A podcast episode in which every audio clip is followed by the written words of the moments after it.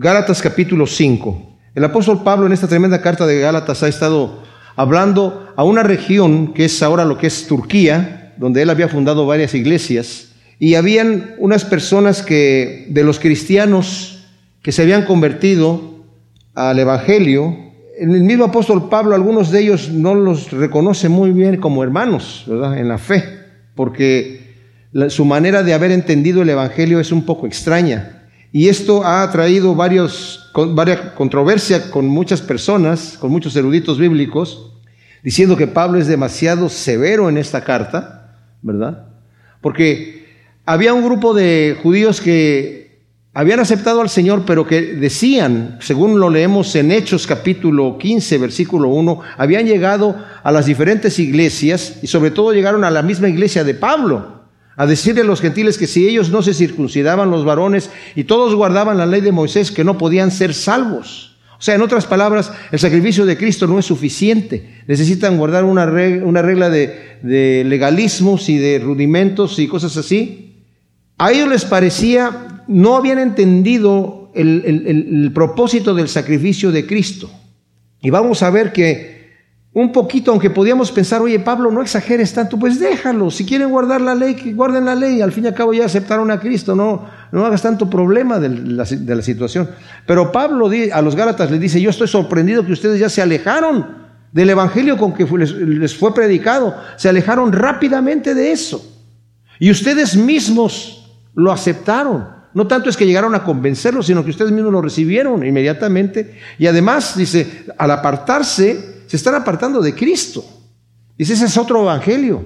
Cualquiera que venga con otro evangelio que el que yo les prediqué, que es el evangelio de la libertad, de la gracia, sea maldito de Dios. Dice, si viene un ángel del cielo, o yo mismo, Pablo, después cambio de idea, les empiezo a predicar otro evangelio, sea anatema, maldito de Dios. Tremenda cosa para que el apóstol Pablo esté hablando de esa manera. Entonces, ya nos ha venido diciendo, como hemos dicho, ¿no? La, carta es una carta, no está dividida en capítulos y en versículos. Eso fue algo que se hizo posteriormente para que podamos nosotros encontrar los textos rápidamente. Pero el pensamiento continúa. El apóstol Pablo ya les ha venido diciendo eh, que nosotros somos hijos, éramos esclavos y ahora somos hijos. Sería incorrecto y sería una locura volver a sernos esclavos.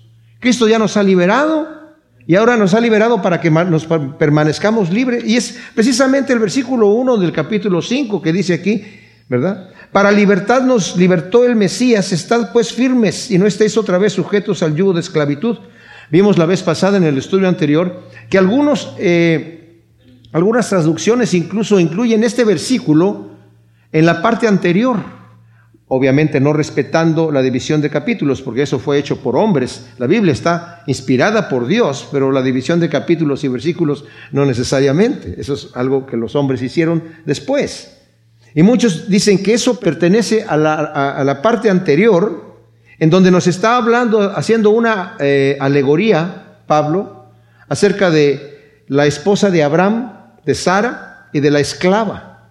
Y así como el hijo de la libre que era la esposa, fue por medio de la fe y por medio de la promesa. Y el hijo de la esclava lo está comparando a Jerusalén, la actual, la que es la de la ley. Y dice, la promesa fue dada 430 años antes de la ley. Dios le prometió a Abraham, en tu simiente van a ser benditas todas las naciones. Y todavía no había dado la ley. Es más, la promesa se la dio cuando él estaba todavía incircuncidado. Entonces, Vemos que la promesa, ¿cuál era la promesa que el Señor le dio a Abraham a decirle, en tu simiente van a ser benditas todas las naciones, en tu descendencia, y dice, habla de descendencia, habla de uno, de Cristo Jesús, en Él van a ser benditas todas las naciones, no solamente los judíos, sino también los gentiles. Como he dicho, a los judíos les, a la iglesia en Jerusalén le costó trabajo aceptar que el Evangelio también era para los gentiles. Y, y le costó más trabajo todavía aceptar que no tenían que guardar la ley los judíos siguieron guardando la ley hasta que pudieron, pero llegó el momento en donde ya incluso el templo fue destruido. Y fue como una señal del Señor, dijo, ya aquí se acabó todo, ya no hagan más sacrificios, ya, ya no pueden hacer sacrificios porque el lugar santísimo está destruido. El altar en donde se hacían todas esas cosas. Lo más cercano que llegan ahora los judíos a eso es estar en el muro de los lamentos. Y en el día de Yom Kippur, que es cuando ellos supuestamente era el día del sacrificio, como no pueden hacer ningún sacrificio, simple y sencillamente, días antes empiezan a hacer muchas obras buenas y según ellos creen que hay una balanza. Muchos creen hoy en día que hay una balanza en el cielo. Y que el Señor va a poner todas nuestras buenas obras de un lado y las malas obras del otro lado, a ver cómo se balancea la cosa. Eso no existe, eso no lo dice la Escritura en ninguna parte. Es más, ¿saben qué dice? Que con una sola cosa que yo quebrante de los mandamientos de Dios, por pequeña que sea, me hago culpable de todos los demás. De manera que esa balanza no existe. O sea, con una sola cosa que, en la que yo desobedezca, me hago culpable. Ahora, cuando leemos este versículo, primero, es hasta, parece como eh, como que está redundante, o sea, para libertad nos libertó. Claro, o si no, ¿para qué nos libertó? Para libertad, para libertad nos libertó el Mesías. Estad pues firmes si no estés otra vez en el yugo de esclavitud. Es para libertarnos del pesado yugo que llevábamos con la ley. La ley ponía un yugo sobre la gente eran, tienes que guardar todos estos estatutos y todos estos reglamentos para portarte bien, para calificar y ser justificado delante de Dios. Y el problema es que nadie los podía guardar. Ahora, mucho ojo, ¿eh? porque aquí vamos a ver, mis amados, que no se trata de decir, ah, entonces ya la ley la quitamos y la echamos para afuera. Y ahora ya los diez ni los diez mandamientos se aplican porque ahora somos salvos por gracia y por fe. No, no es así la cosa. No es así la cosa. Y aquí lo va a explicar Pablo. Pero nos ha libertado, Cristo nos libertó del yugo que teníamos de esclavitud y nos dijo, ya no tienes que, por medio de cumplir la ley, no vas a ser justificado, vas a ser justificado por la fe en mí, dijo el Señor. Por la fe en Él somos justificados. Ahora, también tenemos que entender que está la justificación y luego está la santificación. ¿Qué quiere decir la justificación? Que todo lo culpable que yo era anteriormente no calificaba para entrar en el reino de Dios. El Señor me ha perdonado todo eso. Y el acta que estaba en contra mía, el decreto que estaba en contra mía, dice el apóstol Pablo, el Señor lo clavó en la cruz. Él murió la muerte que yo debía haber muerto. Todo el que pecare morirá. Él murió mi muerte, tomó mi lugar. Hizo un sacrificio vicario por mí. Eso quiere decir, tomó mi lugar y murió en mi lugar para darme su gloria a mí. Entonces, cuando dice a libertad nos libertó el Mesías. Estás firme si no estés otra vez sujetos al yugo de esclavitud. Imagínense ustedes a un preso que está en la cárcel y de, repente llega el carcelero y le abre la puerta y le dice, estás libre. Y sale el preso de, su, de, la celda y voltea y ve otra celda ahí al, al, otro lado del patio que está con la puerta abierta y corre y se cierra la, la, la reja y se queda encerrado nuevamente. Y es lo que está diciendo aquí Pablo. De hecho, algunos presos que han estado en la cárcel por muchos años y por fin ya les dan la libertad, salen a no saben cómo vivir libres, todavía viven con la mentalidad de preso, ¿verdad? De, de, estar controlados. Y el Señor está diciendo aquí, Pablo está diciendo, a libertad nos libertó el Mesías para que estemos libres, para que nos sintamos libres. Esto es triste porque yo les digo una cosa, o sea, va a hablar Pablo que nos, nos libertó el Mesías para una libertad cualquiera. Es para la libertad con la que nos libertó el Mesías. No somos libres para hacer lo que se nos pegue la gana. No.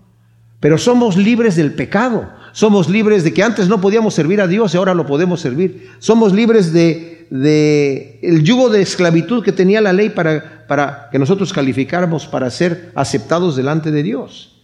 Entonces somos libres de todo eso.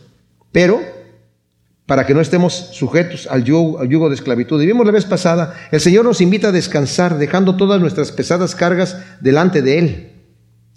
En especial la carga de la imposibilidad de cumplir la ley y de llevar su yugo que es fácil y su carga es ligera. Nos dice Mateo, Mateo 11 del 29 al 30, aprended de mí que soy manso y humilde de corazón.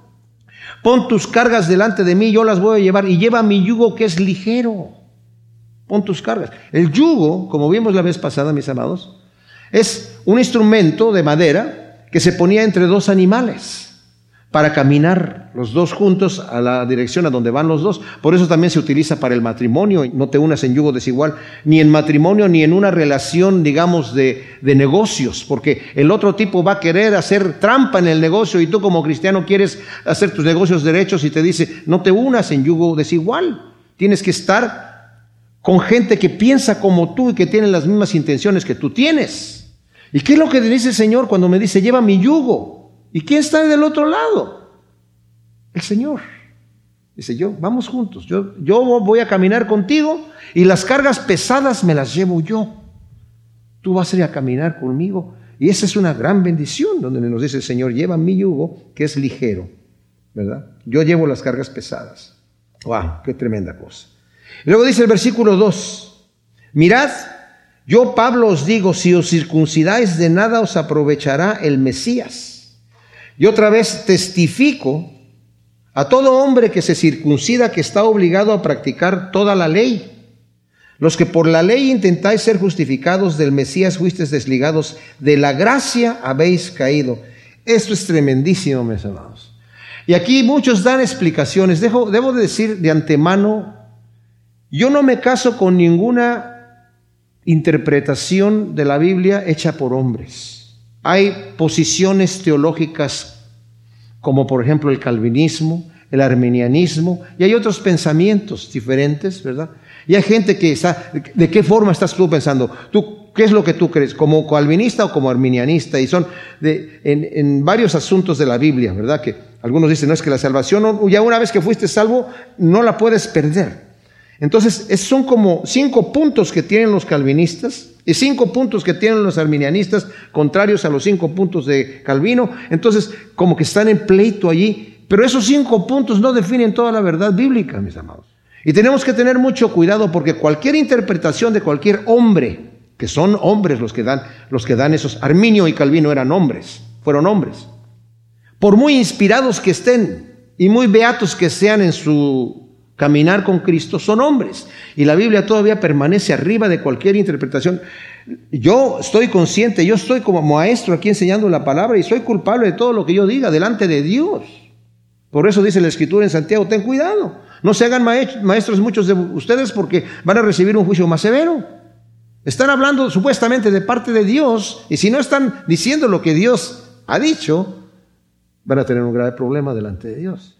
Entonces, por eso yo temo al Señor, mis amados, y creo que debemos conscientemente evaluar todas las cosas que nos dice la Escritura. Aquí Pablo acaba de decir algo en el versículo 4 que le cae pesado a mucha gente, porque la mayoría de los eruditos bíblicos son de la corriente de lo que le llaman la alta escuela, el calvinismo. Y cuando dicen que de la gracia habéis caído, ¿a que no está diciendo Pablo que te puedes perder la salvación? No. Entonces, ¿qué está diciendo? ¿Qué es lo que está diciendo? Si voy a, ¿Puedo yo caer de la gracia? También en, Hebreos, el escritor de Hebreos dice, cuidado que no dejes de alcanzar la gracia del Señor. Más adelante dice, el justo vivirá por fe, mas si se apartara y se regresare, no agradará mi alma. ¿Qué pasa cuando el justo se aparta y se regresa? Pues es lo que lo estaba pasando con los Gálatas, por eso Pablo es muy enfático aquí. Dice, ustedes los que se circuncidan, de nada os aprovecha el Mesías.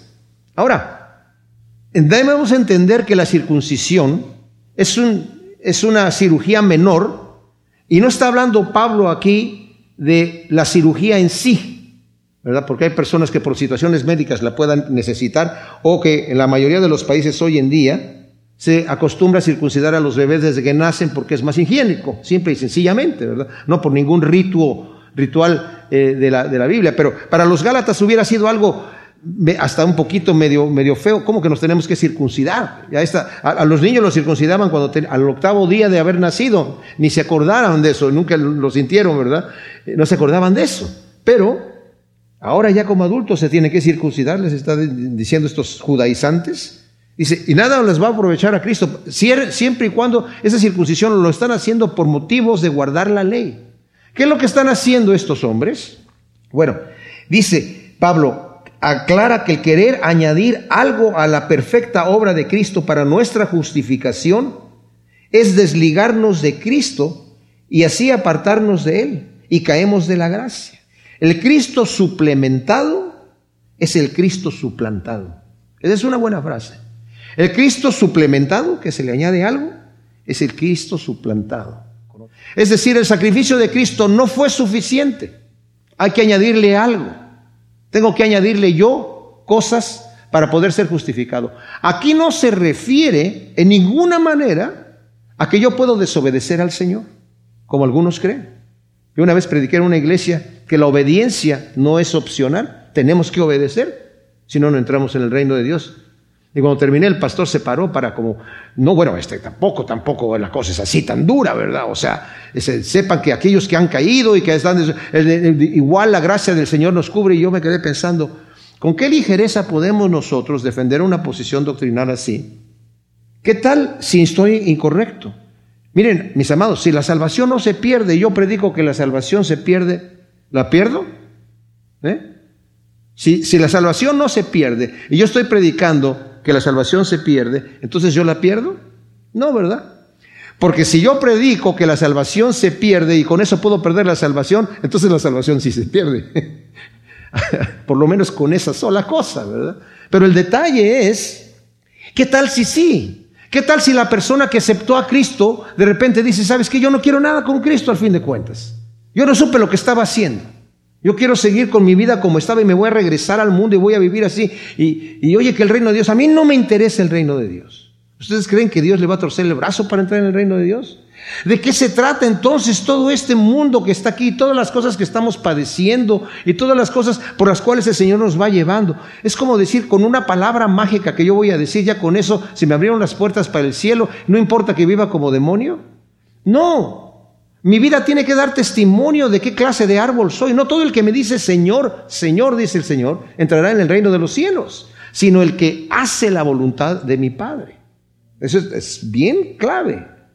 Entonces, caemos de la gracia, como dije, y eso es un tema que para muchos es difícil. ¿Cómo que caemos de la gracia? Sí, caemos. O sea, ya es, esto, ese no es un mensaje que Pablo se lo está dando a la gente en la calle, a cualquier persona que está pasando por ahí. Es un mensaje que Pablo lo está dando a los creyentes a los creyentes. La cruz de Cristo es una ofensa para el que quiere, se quiere justificar por sus obras, ya que demuestra que no hay justo ni aún uno y que por muy bueno que parezca está destituido de la gloria de Dios. Mis amados, en Romanos Pablo nos habla que el que ha rechazado con injusticia la verdad y Dios le ha entregado a una mente reprobada para hacer cosas que no convienen, atestado de toda injusticia y que aún sabiendo que eh, la sentencia de Dios para las tales personas es muerte, no le importa, lo sigue practicando y se complace con lo que los practican, está destituido de la gloria de Dios. Pero también el moralista que critica a aquella persona y le dice, está mal lo que estás haciendo, pero hace lo mismo. Y dice Pablo ahí en el capítulo 2 de Romanos, ¿tú crees que porque Dios no ha descargado el puño sobre tu vida y Él está probando lo que tú haces? ¿No te das cuenta que es su benignidad y su paciencia y longanimidad que te guían a ti al arrepentimiento, pero por tu corazón arrepentido estás atesorando ira para el día de la ira de Dios. ¿Qué quiere decir eso? ¿Ira? Ira quiere decir condenación. Y lo dice, y tú que eres religioso, que andas con Biblia en mano, que andas predicando y te crees maestro de los indoctos, que predicas que no sea de robar, pero robas, que predicas que no sea de adulterar, adulteras, ¿tú crees que estás salvo? Tú también estás en el mismo hoyo, porque no hay ningún justo ni a un uno. O sea, nadie se va a justificar por las obras. Y mis amados, dice, pero ahora a través, aparte de la justicia a través de la ley, porque nadie la puede cumplir, porque no hay justo ni a un uno, ahora se ha manifestado la justicia de Dios a través de la fe en Cristo Jesús. A través de la fe en Cristo Jesús.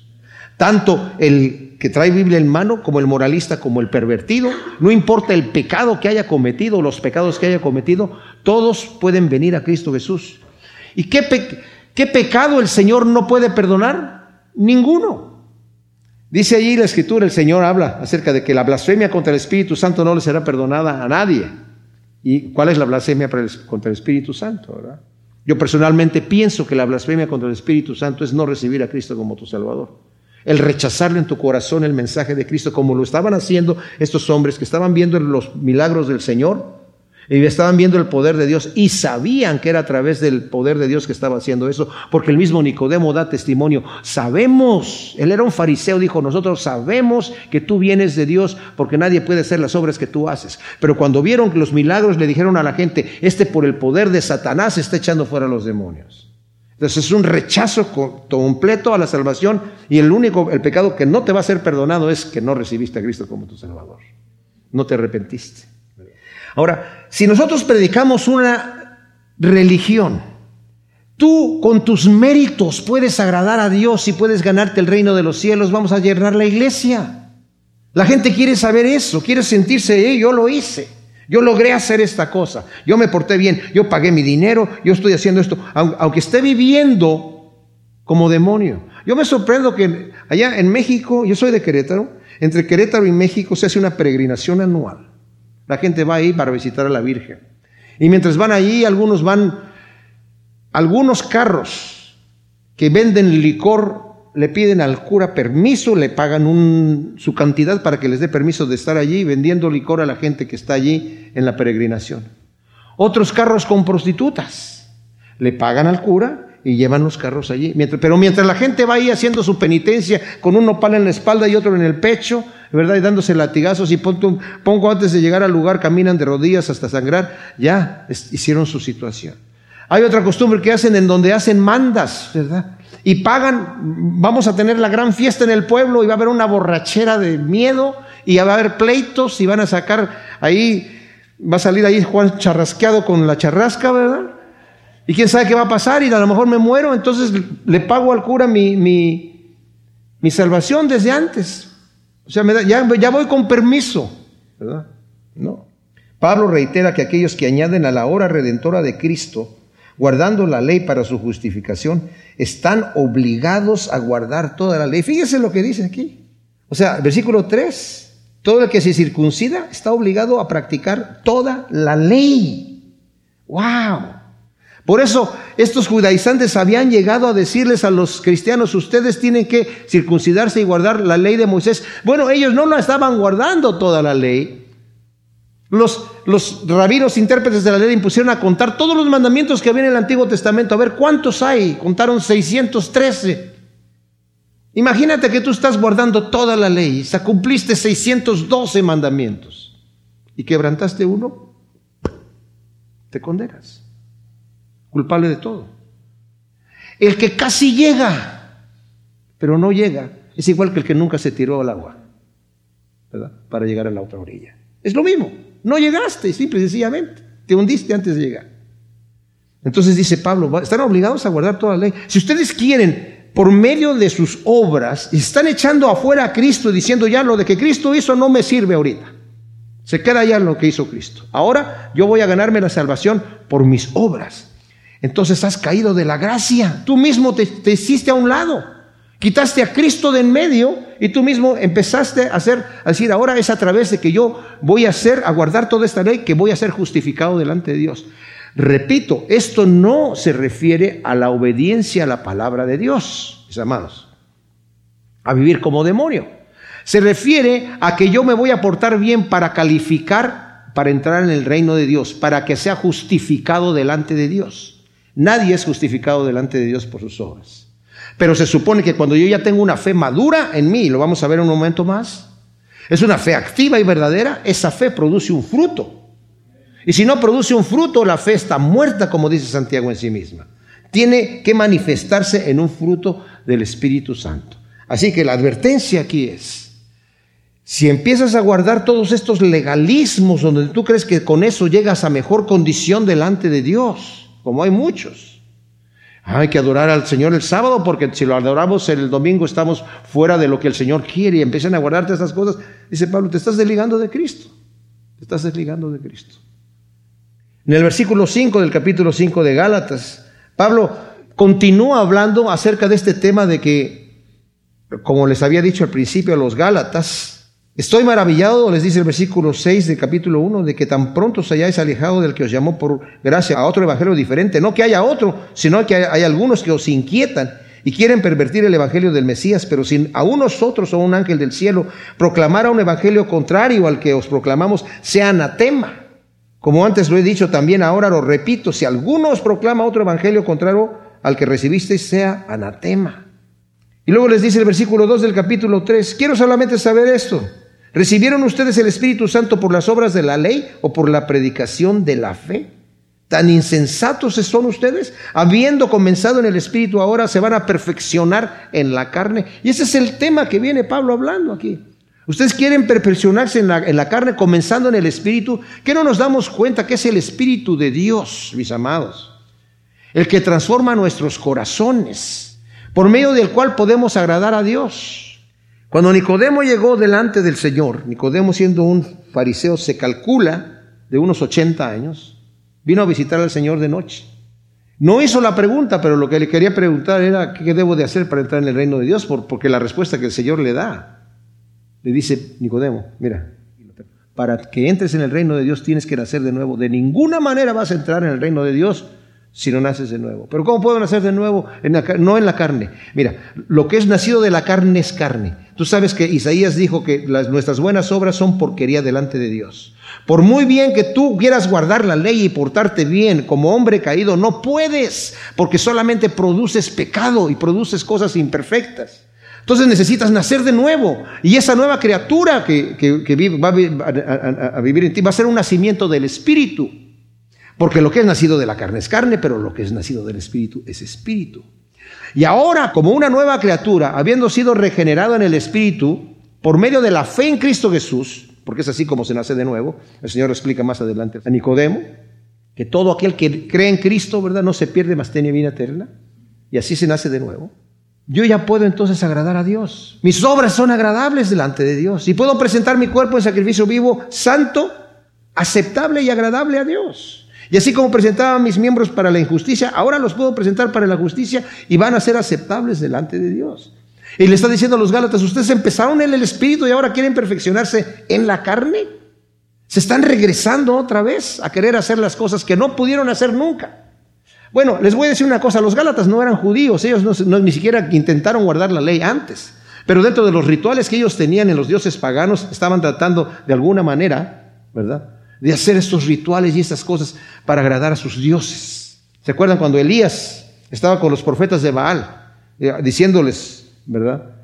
A ver quién, vamos a, ver quién es el verdadero Dios, vamos a hacer un sacrificio allí, no le vamos a poner fuego, y el Dios que traiga fuego del cielo, que ese, ese va a ser Dios. Entonces estos, los de Baal empezaron ahí a, dar su danza y, a cantarle a, a, Baal, a decirle, sal, ¿verdad? Y desciende fuego y, Elías se burlaba de ellos y les decía, griten más fuerte, a lo mejor no los alcanza a oír, pues está, no quiere saber dónde está. A lo mejor está dormido, a lo mejor se fue de viaje, tal vez está en el baño. Grítenle. Y como no pasaba nada, ellos empezaron a sajarse con cuchillos, porque esa era la costumbre. Y a veces pensamos, más penitencia, más golpe de pecho, más sacrificio es lo que Dios quiere, el sacrificio. Eso no lo quiere Dios. Dios no nos ha llamado a eso. Esas son ideas paganas, de dioses paganos. Bueno, yo me imagino que los Gálatas hacían eso, les dicen, no vuelvan a una esclavitud. Para, y para ellos era, oh, sí, hay que hacer algo, hay que hacer algo. No entendían la libertad que Cristo les había dado. Entonces dice, porque nosotros mediante el Espíritu, dice el versículo 5, por fe esperamos la promesa de la justicia. Porque en Jesús el Mesías ni la circuncisión vale algo, ni la incircuncisión, sino la fe que obra por el amor. Ahora, Pablo reconoce la superioridad del camino de la gracia, de la fe por medio del Espíritu sobre los absurdos argumentos de los judaizantes para alcanzar la justicia. No podemos justificarnos delante de Dios con ninguna acción nuestra. No podemos, de ninguna manera. No hay cosa que podamos hacer. Por eso el Señor ha enviado la ley, que era el estándar mínimo que el Señor presentaba al hombre para que supiera, que tuviera más o menos un, una guía de cómo debía, ser su vida. Pero era el estándar mínimo, porque incluso Cristo les dijo, por la dureza de su corazón, Moisés les escribió algunas de estas cosas, por la dureza de su corazón. Es más, cuando vino Cristo dijo, yo no he venido a abrogar la ley, la he venido a cumplir, pero se les voy a decir una cosa. Oyeron que fue dicho esta cosa, yo les digo que la cosa es peor. Oyeron que fue dicho que el que mata es asesino, yo te digo que el que aborrece es asesino. Estaba yo mencionando el jueves que tuvimos nuestra reunión de oración, en Israel, en Tel Aviv, es la ciudad, la capital del homosexualismo en el mundo, donde hay más homosexuales. Los, hay judíos que son ortodoxos, ortodoxos en su, religión adictos a la pornografía y no lo ven mal. Porque mientras ellos no estén haciendo el acto, están bien. Por eso Cristo cuando les dijo, mira, tú dices que al acostarte con una mujer que no es tu esposa cometes adulterio, yo te digo que si la deseas en tu corazón, ya cometiste adulterio. Ellos no recibieron el mensaje de Cristo y por eso están como están.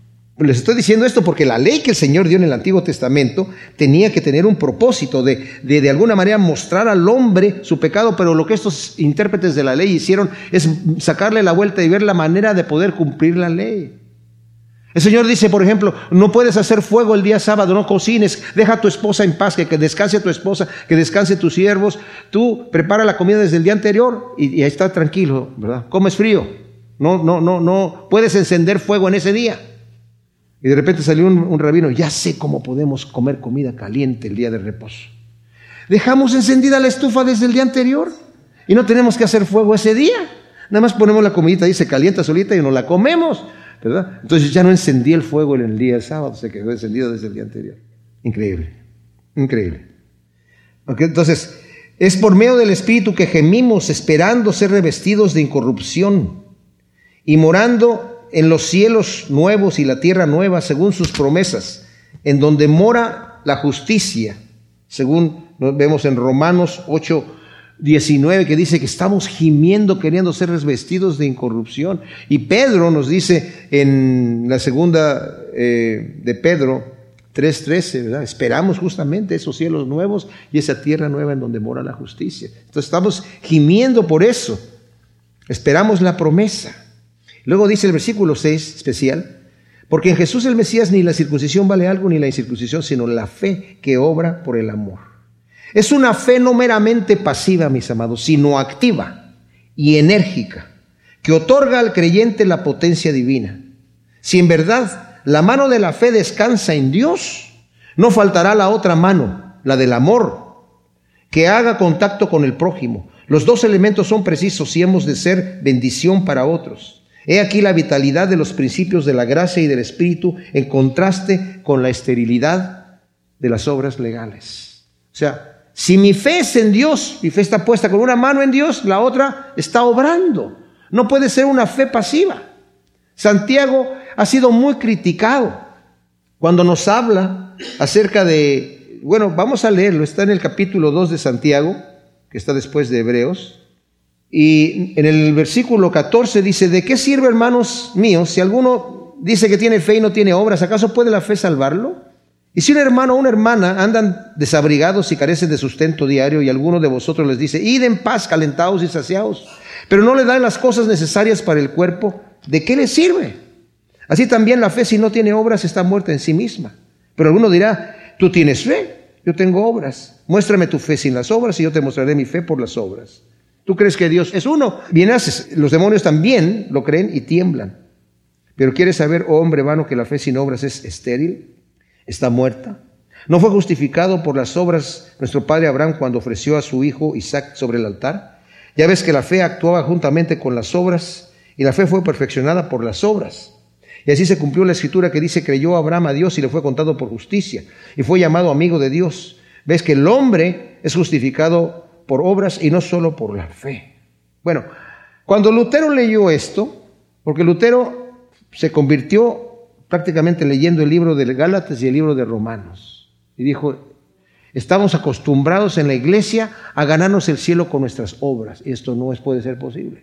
Es por el medio de la fe. Y ahí vino entonces la reforma de la iglesia. Pero la reforma de Lutero no fue completa. De cualquier manera, cuando leyó Santiago, lo que acabamos de leer, dijo, eso es basura. Esa carta es basura. Es paja. Santiago lo escribió eso en la carne. Muy duro criticar la escritura. Cuidado, cuidado. Si yo me pongo como juez de la escritura, ya me estoy, me estoy metiendo en un grave problema. Tengo que entender que entonces yo no estoy entendiendo. Si algo me parece absurdo de la escritura es que mi, mi, mi exégesis es incorrecta. Tengo que darme cuenta que estoy interpretando equivocadamente la Biblia. Ahora, yo hablaba, hablaba con un amigo mío que me decía, no, es que eh, obviamente está escribiendo en la carne, dice ahí que, que, que se justificó a Abraham cuando iba a ofrecer a su hijo Isaac y su fe le fue contada por justicia. Pero cuando tú te vas a Génesis y lees Romano, dices, dice que fue cuando le creyó a Dios, le fue contada por justicia, y es estando incircunciso todavía. Cuando ofreció a su hijo ya se había circuncidado y fue muy posterior. Entonces está tomándolo equivocadamente Santiago del pasaje que no corresponde. Pero lo que está diciendo Santiago está uniendo toda la, la situación, porque si leemos en el capítulo 11 de Hebreos, mis amados, hablando de la fe de Abraham, dice, por la fe Abraham salió de Ur de los Caldeos a una tierra que no sabía dónde iba a ir. Por la fe creyó a Dios que iba a tener un hijo, estando su cuerpo ya casi muerto y, y la matriz de su mujer también estéril, muerta. Le creyó al Señor. Pero también por la fe ofreció a su hijo Isaac y lo recibió de entre los muertos como en sentido figurado, pensando, yo lo voy a matar porque Dios me dijo que lo sacrifique y se va a morir. Y yo no sé cómo le va a hacer Dios. Me dijo que en Isaac me va a ser llamada descendencia y él todavía no se casa y no tiene descendencia. Yo no sé cómo le va a hacer Dios, tal vez lo va a resucitar, pero Dios no me va a fallar. Pero el libro de Hebreos nos habla de la fe de Abraham en toda esa parte, toda esa sección de su vida, mis amados. Desde que tuvo el contacto con Dios, desde que salió de Ur de los Caldeos. Entonces, no hay contradicción ninguna con lo que está diciendo Santiago. Y lo que dice Santiago además, además, es bien interesante. No está hablando de las obras por medio de las cuales yo me voy a ganar el cielo. No está hablando de, las obras que son penitencia delante de Dios. ¿De qué obras está hablando? Dice aquí. Si tú dices que tienes fe y tu hermano, ves a tu hermano que tiene necesidad y tú tienes con qué suplir esa necesidad. Y solamente le dices, ve y caliéntate y come, pero tú no le das con qué. Tu fe está muerta. Está hablando de la fe que obra por el amor, mis amados. Es lo que Pablo está diciendo aquí. Porque en Cristo Jesús ni la circuncisión vale algo, ni la incircuncisión, ni guardar la ley, ni no guardarla, sino la fe que obra por el amor. O sea, yo tengo que analizar mi vida. El Señor dijo, por sus frutos los conoceréis. El árbol bueno no da malos frutos y el árbol malo no da buenos frutos. Así que por sus frutos vas a conocer el árbol. Y no tanto es para que yo me ponga a mirar los árboles que están allí. Claro, el Señor lo refiere acerca de los falsos maestros. Pero sobre todo, entendiendo toda la doctrina de Cristo, donde dice, si tú ves a tu hermano que tiene un problema, le quieres sacar la astilla de tu ojo, de su ojo, y le dices, a ver, tienes un problema, te voy a sacar la astilla. Eh, tú tienes una viga en el tuyo. Ve primero y sácate la viga del tuyo. No le dice, no ayudes a tu hermano. Sí, lo vas a ayudar, pero primero sácate la viga de tu ojo. ¿Quieres ver astillas? Yo te muestro una de este tamaño. Una de 12 por 12, ahí metida en el ojo. ¿verdad? Entonces ya cuando te la saques vas a poder ver bien y vas a poder ayudar a tu hermano. O sea, sí, ayuda a tu hermano, pero primero tienes que hacer ese detalle.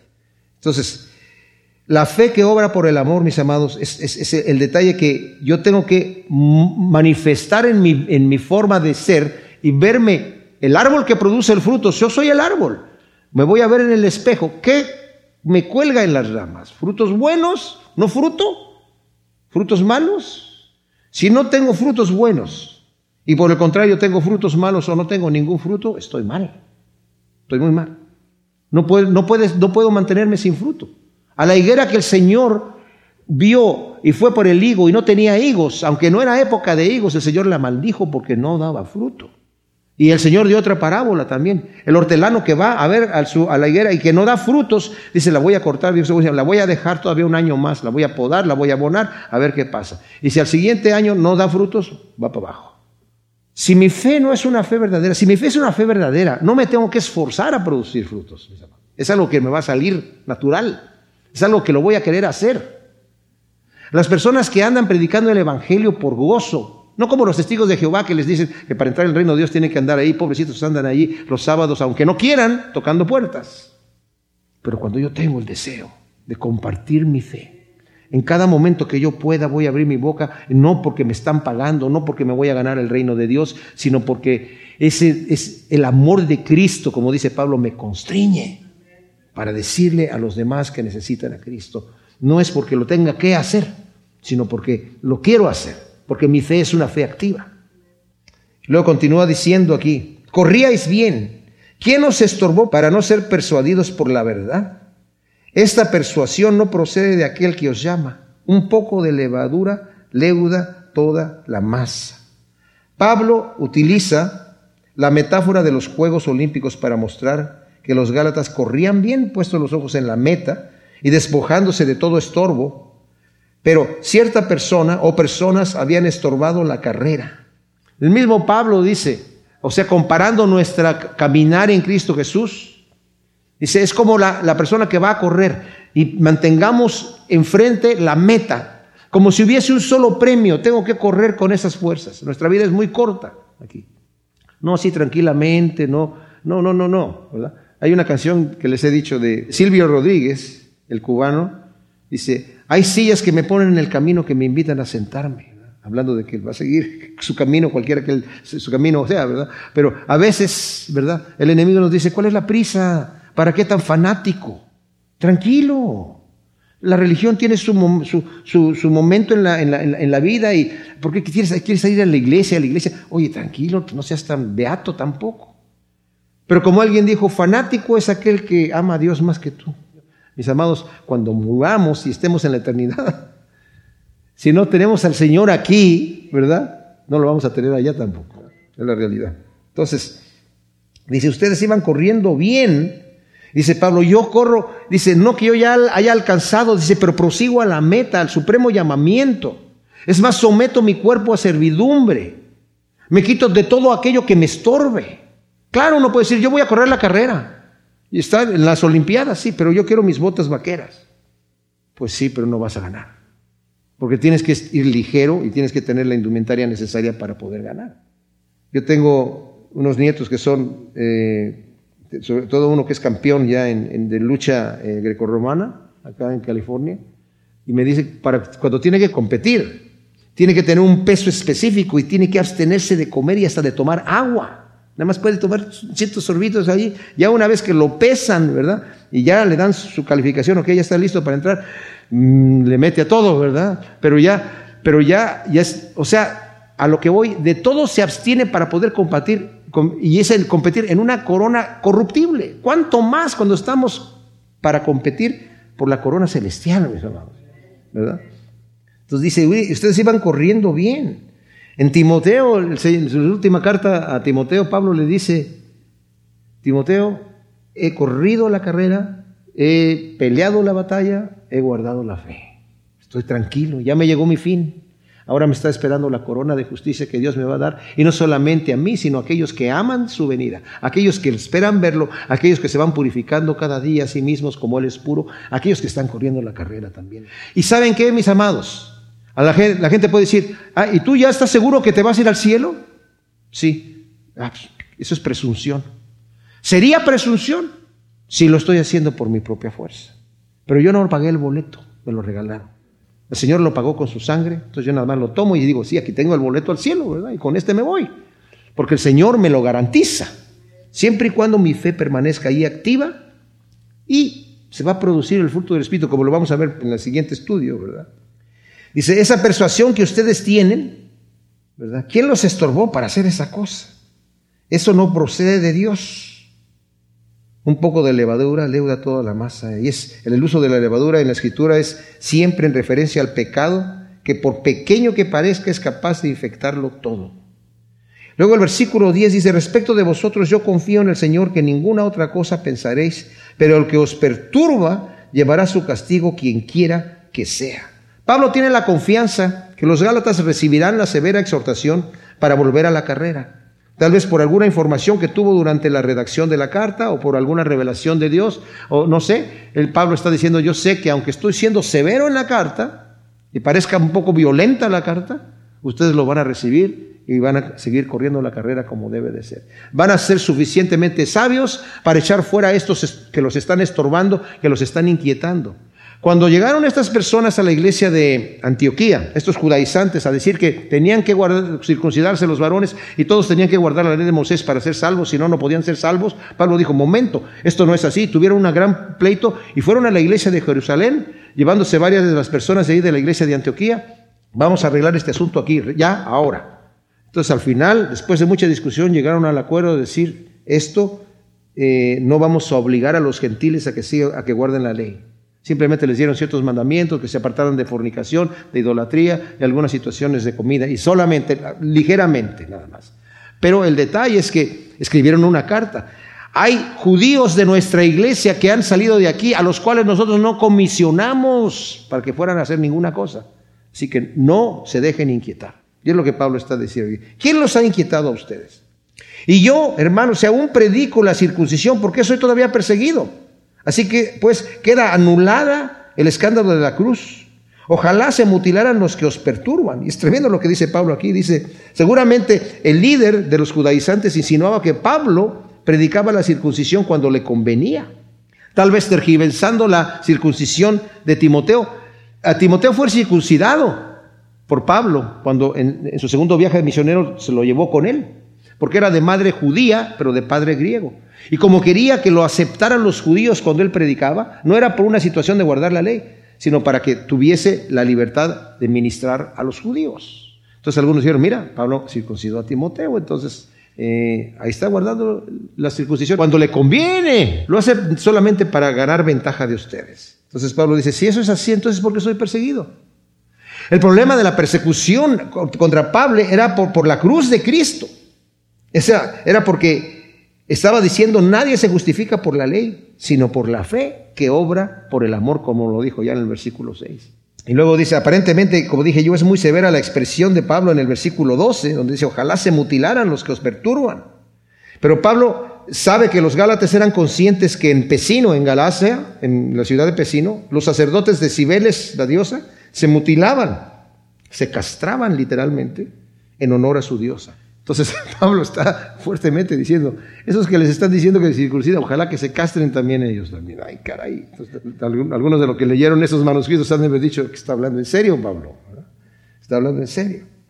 Pablo quiere dejar claro el gravísimo peligro de dejarse engañar por un evangelio diferente y así apartarse de la verdad de Cristo y caer de la gracia de Dios. Y por eso dice en el capítulo 1, versículo 8 y 9, si yo, Pablo, un ángel de Dios o cualquier persona viene predicando un evangelio diferente, sea maldito de Dios. Otra vez lo repito, si un ángel o yo mismo o cualquier persona viene predicando otro evangelio, el que han oído ustedes, sea maldito de Dios. Mis hermanos, Cristo nos ha llamado a libertad, pero ¿saben qué? Muchas veces vivimos una vida de esclavos. Pregúntele a alguien en la calle, ¿qué piensas tú del cristianismo? Y lo que menos le van a decir es que te da libertad. Porque nosotros presentamos, ¿verdad? Una imagen a veces así muy, muy, muy, muy, muy, rara, ¿verdad? Yo he oído testimonios, ¿verdad? Yo antes andaba en las drogas y me andaba por acá, por allá, y me acostaba con quien quería, y andaba aquí, andaba en el reventón, y ahora Cristo me salvó, y ya, pues, ahora ya no puedo hacer, ya no puedo hacer esto, ya no puedo hacer aquello. En vez de decir, ahora soy libre, Ahora puedo hacer lo que yo quiera, pero no quiero hacer aquello de, que, en realidad de darme libertad me esclaviza. Ahora soy libre en Cristo, pero soy libre para qué? Para servirlo. Soy libre para agradarlo. Soy libre para ayudar a mis hermanos, para amar a mi prójimo y para incluso amar a mi enemigo. Antes no podía, ahora tengo la libertad. Gracias Padre, te damos por tu palabra. Y te pedimos que tú, Señor, siembres esta semilla en nuestros corazones para que dé su fruto al ciento por uno en el nombre de Cristo Jesús. Amén.